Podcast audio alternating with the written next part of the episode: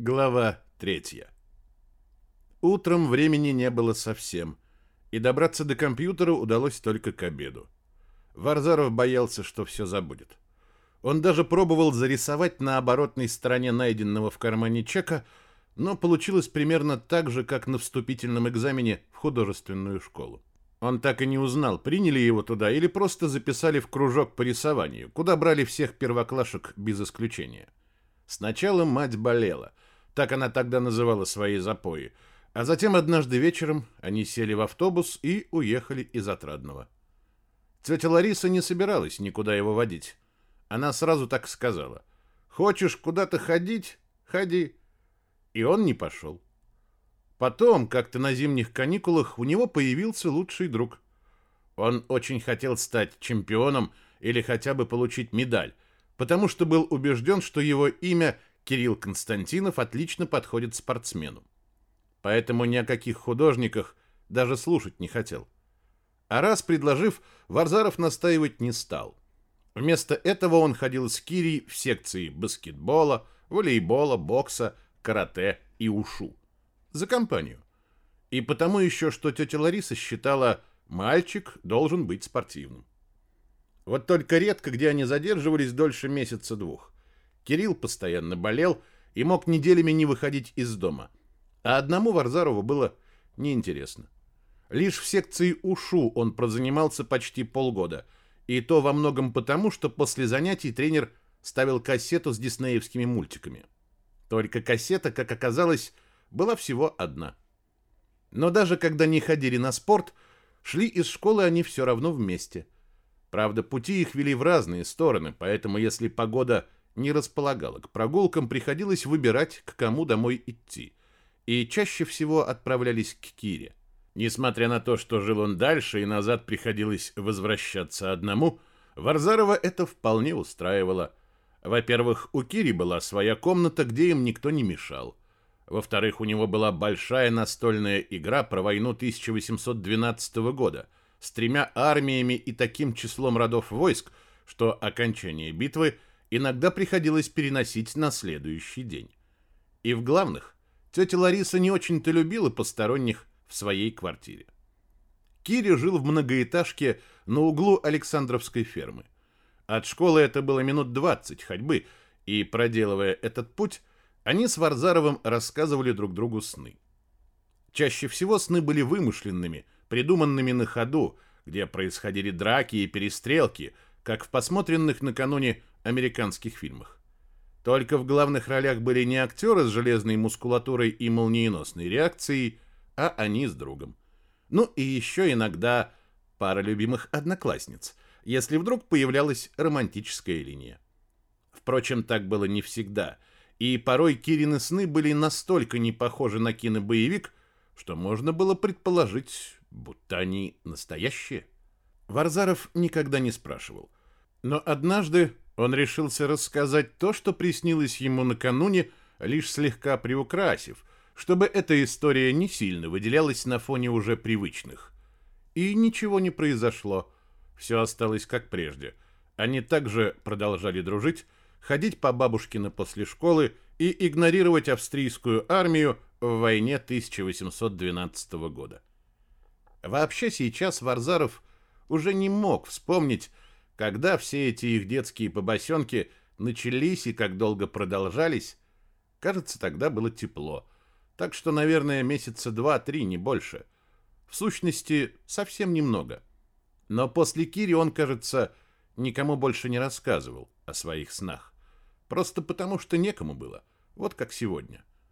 А потом как-то на той же давно исхоженной улице Бабушкина их прижали к стене трое или четверо старшеклассников и ограбили. Точнее, только Кирю. У Варзарова ничего не было. Сняли с него часы, дешевые, детские, и никому по большому счету не нужные. «Не надо», — говорил Киря, — «мне их мама подарила». А Варзаров стоял прижатый к стене вялой рукой одного из грабителей и молчал. Была отличная весенняя погода, солнце слепило ему глаза — и он еще подумал, что надо было идти по другой стороне дороги. Но им захотелось погреться. После этого воображать себя бесстрашными черепашками-ниндзя уже не получалось. Потом наступило лето, и Киря пропал. Через несколько недель, подкараулив его у дома, Варзаров выяснил, что тот, оказывается, умудрился поступить в футбольную школу. Ему даже форму выдали. Застиранную темно-синюю футболку, на которой спереди была надпись «Адмиралтеец», а сзади большой 14 номер. «Я пока во втором составе тренируюсь», — сказал гордый Киря. После чего Варзаров обиделся и ушел. А в сентябре выяснилось, что Кирилл Константинов больше в их классе не учится.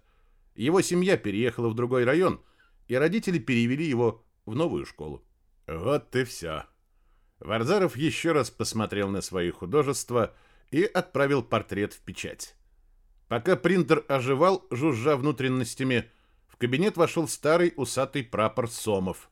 «О, Деня, привет!» — сказал он и направился к принтеру, который как раз выдавливал из себя распечатанный лист. Варзаров без сохранения закрыл программу и подошел к внимательно изучавшему фоторобот Сомову. «Где-то я этого типа видал», — сказал он задумчиво. «Да нет», — ответил Варзаров. «Это так». Сомов молча смотрел на него. Нужно было что-то сказать. «Это я соседа разыграть хочу». «А?» Сомов улыбнулся. Вообще мужик он был хороший, и мент неплохой, но очень уж любил садиться людям на уши. При хорошем, болтливом настроении он выдавал поразительные длинные монологи, умудряясь при этом не повторяться, словно помнил, кому и какие байки уже рассказывал. Но в этот раз он был краток и даже обрывист. «К слову о соседе», — начал тараторить Сомов. «Мне мой снизу на днях в лифте рассказал поразительную штуку. Его Фокс на кирпичи поставили. Все четыре сняли. Я о таком года с 98-го не слышал. А я, ты знаешь, калач тертый. Ладно. Он сунул Варзарову лист с портретом и достал из пачки под принтером стопку чистых. В толчке опять бумага кончилась, пояснил он. А газеты я не люблю. От них все трусы в краске типографской. Махнул рукой и вышел. Варзаров перевел взгляд с двери на лист в руке. На бумаге это лицо почему-то выглядело чуть иначе. Не так, как на мониторе компьютера. И, несмотря на потраченное время, совсем не похожим на воспоминания, оставшиеся ото сна. В нем человек, которого Варзаров никогда не видел, выглядел молодым и сильным, а вот фоторобот делал из него мелкого преступника с тягой к насилию, кем, впрочем, он, скорее всего, и был когда-то. Варзаров смял лист и выкинул в мусорную корзину. Постоял еще несколько секунд, но потом все-таки вышел из кабинета. В коридоре он столкнулся с Фоминых. Тот схватил его за локоть и затащил внутрь пыточной. Здесь больше не было ни дивана, ни стульев, ни приколотого поверх обоев триколора со следами от сгибов. Во время осеннего ремонта из комнаты отдыха выкинули всю старую мебель, а стены покрыли бежевой керамической плиткой. Потом ее заставили только что распакованными тренажерами, привели людей с телекамерами и микрофонами и рассказали им, что отныне здесь российские полицейские будут поддерживать физическую форму. Ну а затем, когда люди с камерами уехали, тренажеры вновь замотали в ту же самую пленку и вывезли. Остались только кафельные стены, с которых, как кто-то пошутил, легко будет кровь смывать. Фоминых закрыл дверь, глядя на Варзарова с легкой улыбкой. Потом пересек комнату и сел на подоконник. «Ну что?» — спросил он, доставая сигарету из кармана. «Придумал?» Варзаров помотал головой. «Да...» — усмехнулся Фоминых. «А ведь мы договаривались!» И прикурил. Это был один из самых первых весенних вечеров, ничем, впрочем, не отличавшийся от совсем еще недавних зимних ночей. Та же электрическая мгла и сковывающий мышцы холод. Поплутав по дворам то ли пять минут, то ли полчаса, они выехали к Кольцевой и остановились. Фоминых уже выкурил, кажется, четыре сигареты и пришел в себя. Он вспомнил о каком-то гараже неподалеку и теперь медленно и хрипло говорил о том, что для начала машину необходимо спрятать, подлатать, почистить, покрасить, это безусловно – но раньше она не должна попасться никому на глаза. Все это звучало монотонно и разумно. Ага. Кто и как будет объяснять начальству, где тачка, решили пока не думать. Проблемы надо решать по мере их возникновения, а их на тот момент было две. Варзаров вылез из-за руля, встал перед машиной и хмыкнул. Ему было странно, но обе фары еще светили. Сначала он удивился этому, а потом своему удивлению. Лица Фоминых за лобовым было не различить, но по движению рук стало ясно, что тот опять достает сигарету. Варзарова уже тошнило от табачного дыма. Он посмотрел на разорванную решетку радиатора и снова удивился. В момент самого удара тот не показался таким сильным. Фоминых вылез из машины. «Дальше я сам», — сказал он. «Ага». Проблемы было две. Первая стояла прямо перед ними с разбитой лицевухой, и Фоминых брал ее на себя. Вторая возникнет чуть позже, но они оба знали, что никуда от нее не деться. Возникнет. И тут Варзарову нужно было придумать, как сделать так, чтобы вся нужная информация доходила до них сразу и желательно из первых рук. «Я подумаю», — сказал он тогда. «Я все сделал», — сказал Фоминых, затянулся и добавил пока ты там думал». Он спрыгнул с подоконника и подошел вплотную к Варзарову. «Да что с тобой?» — спросил он, глядя ему в глаза. «Такое ощущение, что ты не собираешься даже попытаться выпутаться из этой жопы». Варзаров открыл рот, чтобы ответить «собираюсь», но почему-то промедлил и не ответил. «Вышел!» — заорал Фоминых. Варзаров вздрогнул. «Пшел вон, салага!» зашипел Фоминых, глядя мимо. За спиной Варзарова хлопнула дверь, и он почему-то улыбнулся. «Значит так», — сказал его напарник. «Я вызнал у Бродникова, кто наш следак». «Брод в курсе». «Ты меня совсем за дурака держишь?» — возмутился Фоминых. Затянувшись в последний раз, он бросил хабарик в кафельный угол, где уже лежала небольшая кучка мусора из сигаретных и папиросных окурков, сожженных спичек и пары пустых смятых пачек. Опер какой-то новый, непонятный. Но, думаю, подход к нему найти можно. Варзаров ждал продолжения. «Он нюхач», — сказал Фоминых. Варзаров покивал. «Я его видел вообще». «А я знаю, кого ты видел», — спросил Фоминых. «Ты же как зомби не компанейский ведешь себя в последнее время». «Ладно», — сказал Варзаров. «Я понял. Как его фамилия?» «Иванов». Редкая. Но зато не перепутаешь. Не перепутаю. Когда они вышли из пыточной, Варзарову показалось, что все еще образуется. Фоминых давний товарищ, идущий с ним по отремонтированному несколько месяцев назад, но до сих пор такому свежему коридору, вновь станет его другом. Этот образцово-показательный отдел полиции Невского района прекратит быть местом ссылки его вернут в патруль, по которому он неожиданно для себя успел за эти несколько недель соскучиться. Над грязным, как пористый мартовский снег, насквозь промерзшим приплюснутым городом появится, наконец, солнце, и когда-нибудь все-таки наступит настоящая весна. И все наладится. Ему вдруг в это поверилось. И стало почти хорошо. Наскоро перекусив разогретым в микроволновке чебуреком, Варзаров вернулся в аквариум дежурной части набело заполнять журнал. Он медленно стучал указательными пальцами по клавиатуре, перепечатывая в электронные столбцы имена, времена и даты из раскисшей от частого использования книги учета вызовов. Дело, конечно, было несложное, да и за последние пару недель он сумел выработать вполне себе действующую систему, но работа все равно стопорилась. Варзарову было скучно, он даже начинал слегка злиться. После принятия закона и в свете ожидавшей их всех переаттестации времени на весь этот крючкотворческий труд стало уходить куда больше. И это хорошо еще, что служил он здесь, в отделе, который телевизионщикам показывают в качестве неумолимо надвигающегося будущего отечественных компетентных органов. Здесь хоть компьютеры были новые. А вот ребят из 45-го по ту сторону КАДа они поговаривали вообще не включались. И понятно, что это тоже часть работы, что ее тоже нужно делать, и заточили его сюда не просто так, а чтобы убрать на время с улицы. Но в глубине души Варзаров считал это несправедливым. Того же Фоминых, например, майор отправил в гараж, а вот его посадил как краба за стекло. Работа совсем не шла. Сначала несколько раз в течение часа звонила невменяемая старуха с неведомого по счету Рабфаковского переулка, жаловаться на до сих пор продолжающего праздновать День подводника соседа-алкоголика. Сама, кажется, датая. А потом Варзаров просто задумался. Перепечатывая очередной вызов, он наткнулся на знакомую фамилию в графе заявителя — Цветова.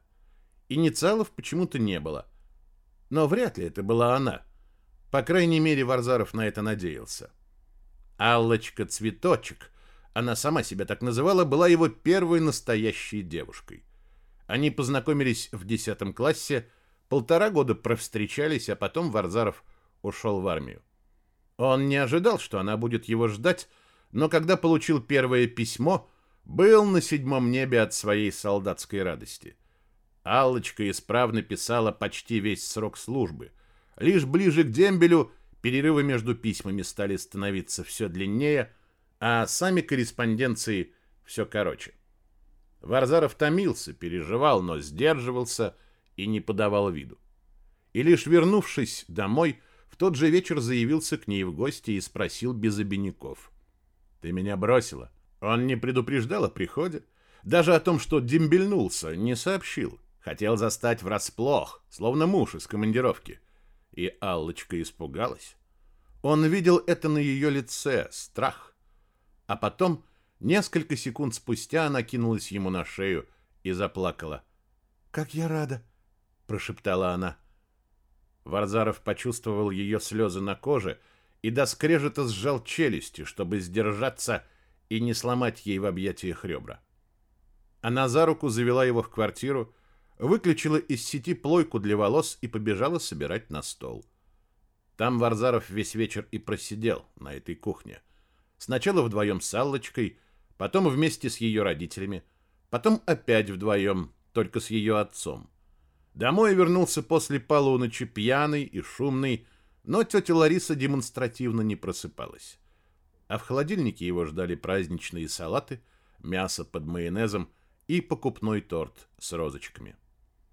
Извиниться перед тетей Ларисой Варзарову удалось лишь несколько дней спустя, после того, как он вышел из своего законного после армейского запоя.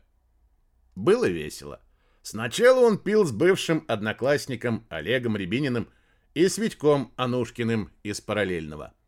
Потом к ним присоединились Стас из соседней парадной и его приятель, то ли Егор, то ли Игорь, потом еще кто-то.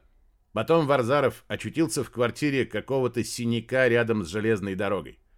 Комната, в которой он лежал на полу, была абсолютно пуста, только обои на стенах и голая лампочка под низким потолком. Зато в соседней он обнаружил спящего на матрасе Рябинина, а на кухне бухающего с колдырем хозяином Игоря Егора. Больше знакомых лиц не было, и куда все пропали, никто не знал. Уже на улице они нашли Шаху. Почему-то решили, что она Стаса, вскрыли и поехали за портвейном. Но оказались на дискоче в бывшем ДК Ленина на Обуховской. Там они чуть не встряли в две драки. Рябинин на танцполе, а Варзаров в туалете. И почти устроили одну. Игорь Егор в кустах, где он мял чью-то бабу, когда кто-то решил туда поссать. В итоге все равно пришлось спасаться бегством. Но было весело.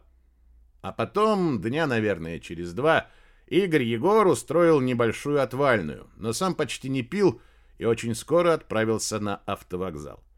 Провожать его, конечно, никто не поехал, но через несколько часов Варзаров решил, что это неправильно, и чуть не сорвался в догонку на обводный. Но осознав, что уже почти стемнело и все напрасно, он обнял стоящего рядом соседа и, кивая, сказал «Хороший пацан!» «Ну да», — ответил тот, — «в целом да».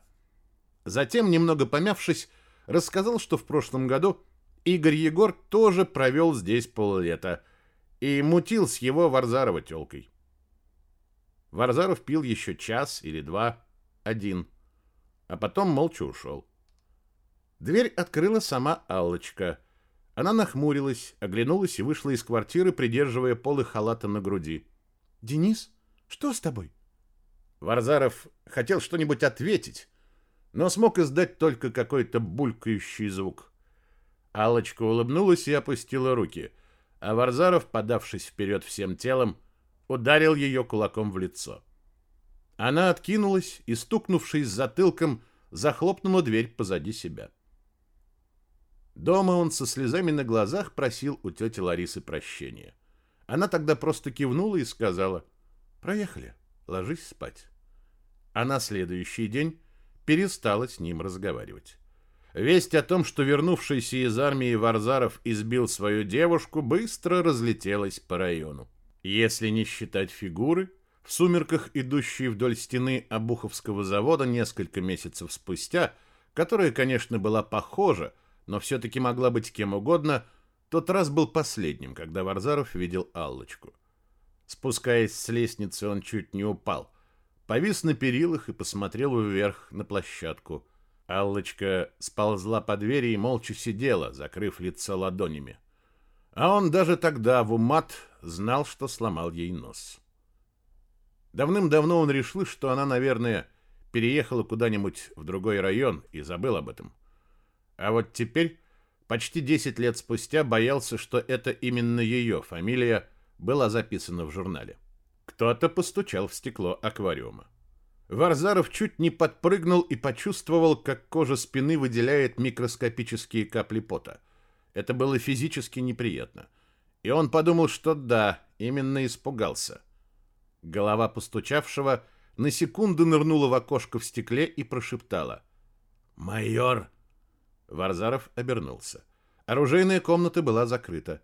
К счастью, потому что майор появился у дежурки уже через несколько секунд. Рядом шел какой-то усатый мужик в кожаном пилоте и галстуке, а за ним плелась невысокая бабка с опущенной головой. Они прошли дальше в сторону выхода и, видимо, остановились у двери в предбанник. Со своего места Варзарову их не было видно, но все, что они говорили, слышал он неплохо. Голос был незнакомым, видимо, того мужика, и говорил он спокойно и даже несколько устало. В общем, Сергей Иванович, понедельник я пишу жалобу на бездействие со стороны полиции, на вас лично. Поймите, так же устало и монотонно ответил майор. Я готов вам помочь, но не все можно сделать по мановению палочки. У меня большой отдел, куча других дел. Да и вы со своим непонятным свидетелем... Свидетель вполне себе понятный. Ну да, усмехнулся майор. Какая-то выжившая из ума старуха, которая непонятно что видела. Она видела полицейскую машину. Что ж тут непонятного? Непонятно то, как она ночью в том районе вообще что-то разглядела. Эта бабуля с прибором ночного видения по району прогуливается — Просто пенсионерка видела подозрительную машину. Какую? Что?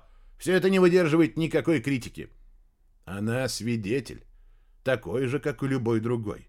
Вы же прекрасно все понимаете. Хорошо, сказал майор, понимаю. Приходите в понедельник. Я попробую как-нибудь все ускорить. Нет, Сергей Иванович, ответил усталый.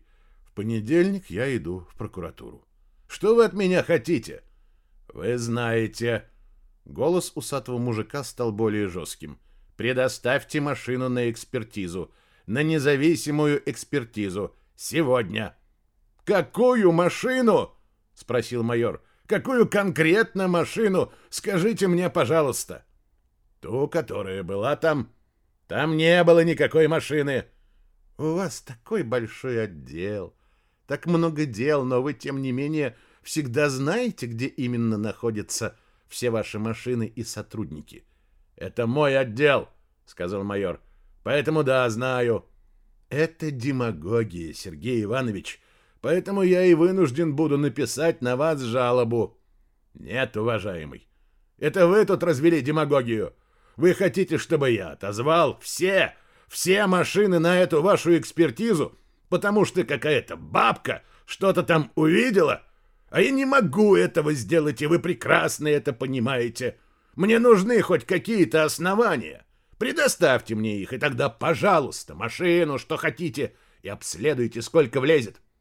А мне нужны хоть какие-то результаты. Мы только с вами уже в третий раз по данному делу встречаемся. И что вы за это время предприняли? Меж тем, это не шутки, человек погиб. Два. Это был третий голос, голос бабки. Что? Спросил усатый. Два человека. Она была беременна. Послушайте. Голос майора стал то ли слегка жалостливым, то ли брезгливым. Это тут вообще к чему? Мы все прекрасно знаем, что срок был еще слишком маленьким. Маленьким? Для чего? Возмутилась бабка. Перестаньте! Почти закричал майор. Вы прекрасно понимаете, о чем я. Может, она бы вообще аборт сделала. Да как вам не стыдно? Ладно, Валентина Николаевна, вмешался усатый. Давайте действительно не будем. Не стоит. Потом была длинная, в несколько секунд пауза. В общем, у меня все, сказал усатый. До свидания. Всего хорошего, ответил майор. Идите. Дверь хлопнула, и майор прошел мимо аквариума в сторону своего кабинета. Но почти сразу вернулся и, прищурившись, посмотрел на Варзарова сквозь стекло. «Оружейка закрыта?» Варзаров кивнул. «Где Фоминых?»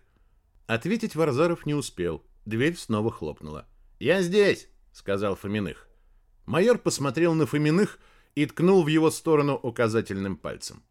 Взглянул на Варзарова, потом снова на Фоминых. «В понедельник!» Снова ткнул пальцем, развернулся и ушел. Фоминых вошел в дежурку и посмотрел на дверь оружейной комнаты. «Хорошо, что успел закрыть. Он только что тут разговаривал с каким-то мужиком, сказал Варзаров. С адвокатом, думаю. Да. Я слышал. Ты слышал, что? Я все слышал, перебил его Фоминых. Я как раз заходил с улицы. Надо искать этого свидетеля. Варзаров покивал. Он не о том хотел сказать, но это тоже было важно. Сейчас, наверное, даже важнее.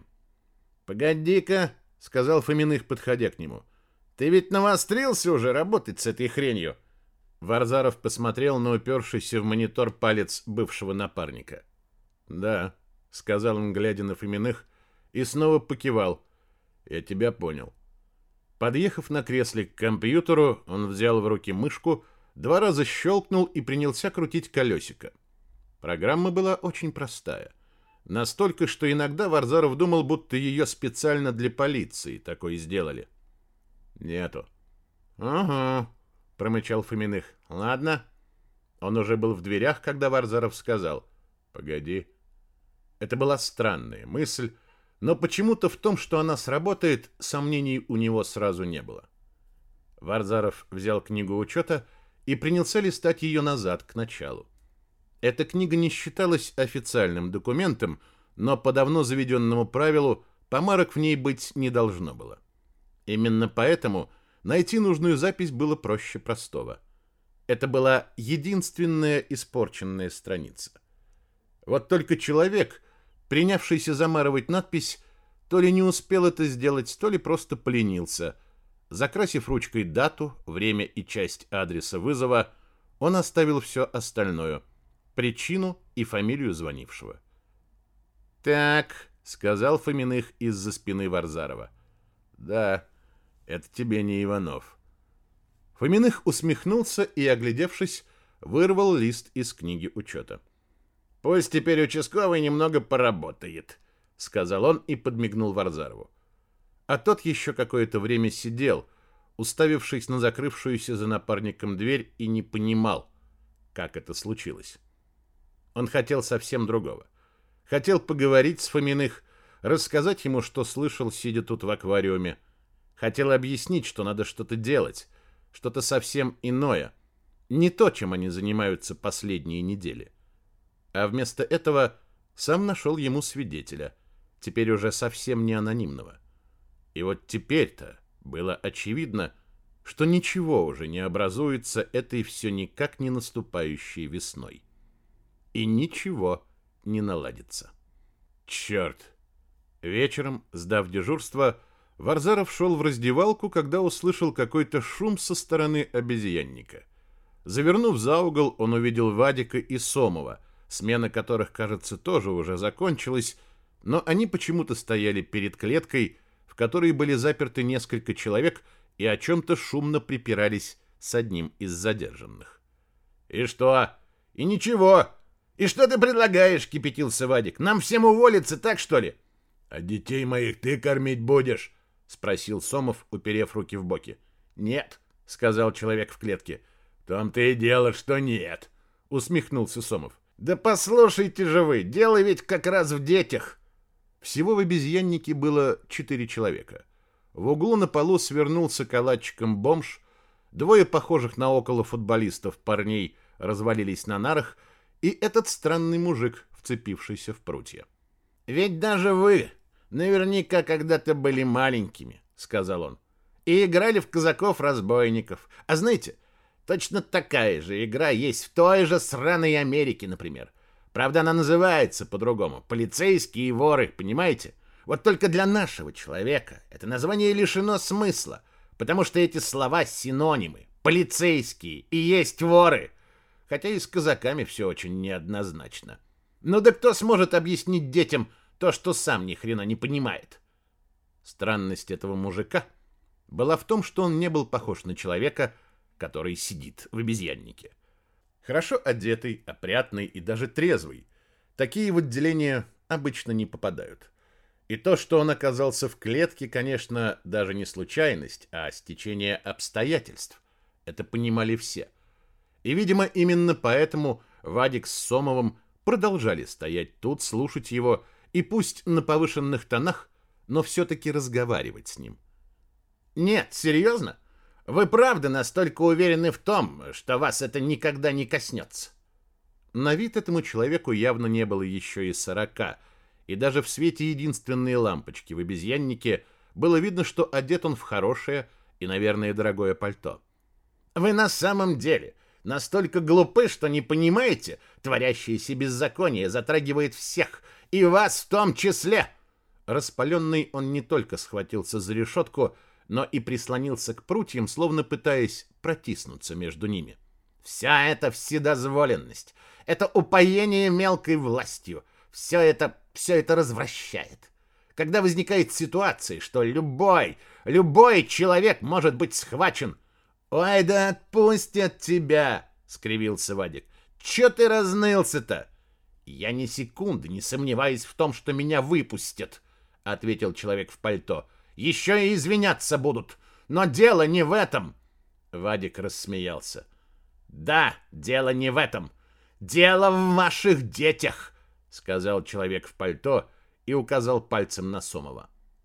Тот выпрямился и скрестил руки на груди. Скажите, вам не страшно? Чего? Вам не страшно? Переспросил человек в пальто. Когда вы думаете о будущем вашей дочери? У вас ведь есть дочь, верно? Откуда ты? Сомов отделился от стены напротив клетки обезьянника и расплел сжатые в кулаки руки. «Да не знаю я!» — отмахнулся человек в пальто. «Просто это пример, понятный всем, успокойтесь. Но когда ваш ребенок...» «А ты, собака сутулая, не переживай!» — сказал Сомов и показал ему указательный палец. «Своих детей я защитить всегда смогу. Всегда, ты понял?» «В том-то и дело! А кто защитит чужих?» Сомов сплюнул и переглянулся с Вадиком. Совсем недавно, продолжал человек в пальто, в феврале, кажется, в Литве или Латвии, хрен их разберешь, какой-то полисмен нажрался и врезался в другую машину. Несколько человек погибли. Так их местный министр, литовский глава МВД, подал в отставку, понимаете? Сказал, что он несет ответственность за своих подчиненных и ушел. А тот при исполнении был? Спросил Вадик. Кто? Ну, этот, пьяный. Не знаю, какая разница. Но если нет, тогда глупо. Что глупо? Что министр в отставку подал, сказал Вадик. Если тот не был при исполнении. Нет! закричал человек в пальто. Нет! Че ты орешь? зарычал Сомов. В том-то и дело!» — продолжал кричать человек в пальто. «Ведь там тоже были чьи-то дети. И даже если сироты, какая разница? А министр отвечает за всех своих людей, за всех и трезвых, и пьяных, и при исполнении, и нет!» «Заткнись!» Потому что в полиции должны служить только те, кому люди могут доверить и себя, и своих детей, а не те, кого все боятся, пугая малышей дядей милиционером. Да заткнись ты! Сомов выхватил дубинку и несколько раз ударил ею по прутьям. Разорался тот. В наступившей тишине человек в пальто отцепился от решетки и отступил вглубь клетки. «Вот об этом я и говорю», — вдруг совершенно спокойно сказал он, сжимая пальцы одной руки другой. Варзаров решил, что на этом все закончилось, но тут раздался четвертый голос. «Перед кем ты распинаешься, мужик?» Это был один из парней в коротких куртках. Он встал с нар и вышел ближе к решетке. «Это же не люди», — сказал он. «Это менты». Рядом с ним встал второй. Неожиданно он подался вперед и плюнул сквозь прутья. «Ах ты, сука!» Закричал Вадик, стряхивая ногой слюну со штанины. Парни в коротких куртках заржали. «Мусора!» — закричал первый. «Позор России!» — подхватил второй. А потом хором. «Хей!» И вскинули руки. «Хей!» И снова. Сомов с Вадиком принялись лупить дубинками по решетке, но действия это никакого не возымело. «Мусора! Позор России! Хей! Хей!» «Ну все, уроды!» Закричал Вадик и с дубинкой наперевес кинулся к двери клетки. А парни в куртках словно только этого и ждали. Отпрыгнув от решетки, они стали по-боксерски пританцовывать и подманивать Вадика руками. «Давай, мусор, давай, не ссы, давай, будь мужиком!» Но Сомов схватил Вадика за руки. «Давай!» — кричали парни в клетке. «Иди сюда!» Варзаров с облегчением увидел, как Сомов покачал головой в ответ на немой вопрос Вадика. Двое на двое, да еще в закрытом пространстве, слишком непредсказуемо. И тогда Варзарову, скорее всего, пришлось бы вмешаться. Да и Сомов, конечно, помнил, как прошлой осенью такие же отморозы отпраздновали чемпионство «Зенита», забив какого-то бедолагу-сержанта в самом центре города. Парни в куртках продолжали скакать и орать, только теперь они сменили кричалку. «Все менты, ублюдки! Помните об этом!» Они смеялись и куражились над струсившими милиционерами. «Не надо», — сказал Сомов Вадику, едва слышным сквозь весь этот шум голосом. Он неспешно убрал дубинку и достал что-то другое. Что-то совсем небольшое, почти полностью скрытое в его ладони. Варзаров не видел, но сразу понял, что это. Лицо Вадика расцвело по-настоящему счастливой улыбкой. А Сомов как-то по-отечески усмехнулся в усы. И несколько секунд спустя они в две руки заливали клетку обезьянника перцовым газом. И около футболистов, и вжавшегося в стену мужика в пальто, и лежащего на полу бомжа. А Варзаров развернулся и так никем и не замеченный поскорее ушел, чтобы не надышаться. В раздевалке он торопился. Ему хотелось сбежать отсюда.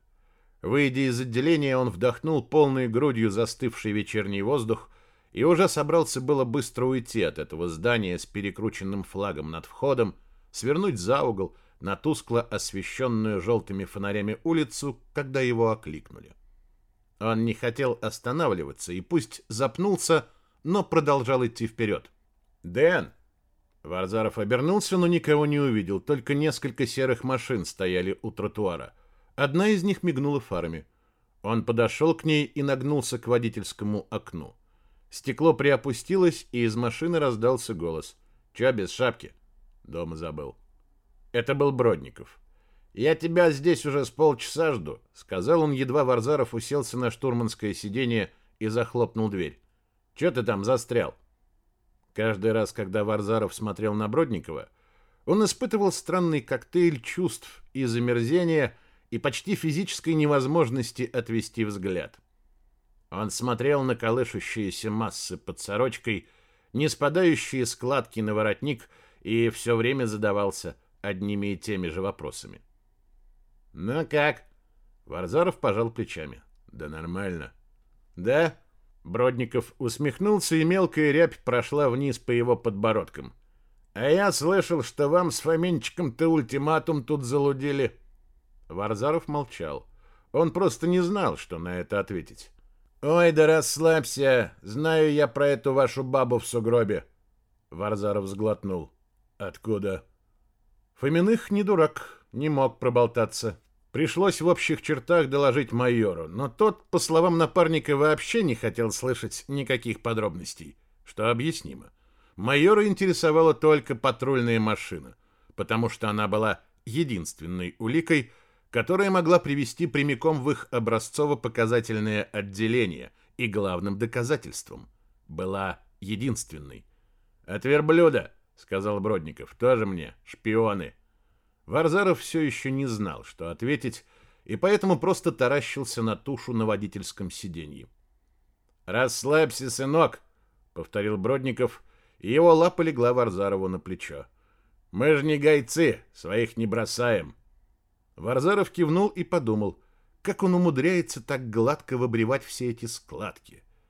«Я тут перетер со следаком вашим», — продолжал Бродников. «С этим, с Ивановым. Не вдаваясь в суть дела, не переживай. Так вот, мне кажется, человек он свойский, хоть и новый. И мы найдем с ним общий язык, если потребуется».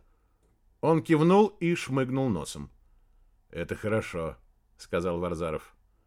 Бродников снова кивнул. «Да не переживай ты», — сказал он, — «все рассосется, вы только тачку верните». Варзаров тоже кивнул. «Да», — сказал Бродников и улыбнулся, — «ты завтра журнал звонков полистай. Там листик есть зачериканный». «Да я нашел». Варзаров опять кивнул. «Сегодня». «У, проныра!» — рассмеялся Бродников и весь затрясся. «Молодец!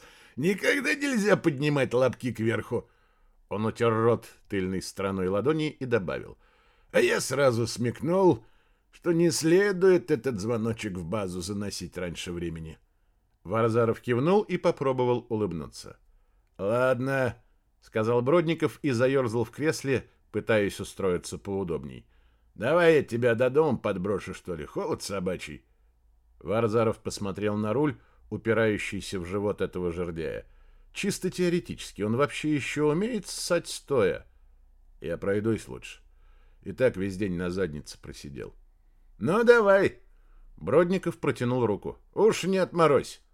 Варзаров пожал ее, а потом, глядя ему в глаза, заставил себя сказать «Спасибо». «Да без проблем», — пожал плечами Бродников. Варзаров вышел из машины и быстро пошел прочь. Было холодно и гадко. Он шел по узкому скользкому желобу, в который превратился тротуар. С одной стороны промерзшая панельная пятиэтажка, с другой идущая вдоль улицы ледяная гряда, в которую превратились спрессованные за долгие месяцы сугробы, сметенные снегоуборочными машинами с проезжей части и сброшенные с крыш ледяные глыбы. Воздух замерз, не шевелилась ни единая веточка на торчащих из этой горы полумертвых деревьях. Варзаров шел так быстро, как только мог, но чертов холод все равно успевал пробраться внутрь. Через пальцы рук и ног, хрящи носа и ушей, щеки и гениталии. Варзаров мерз и старался подальше обходить деревья, пригибаясь под нависающими над жолобом ветвями. И все потому лишь, что боялся, пусть и прекрасно понимал, такое просто невозможно — что те, задев его превратившиеся в тонкие ледышки уши, вдребезги разобьют их этой проклятой весной.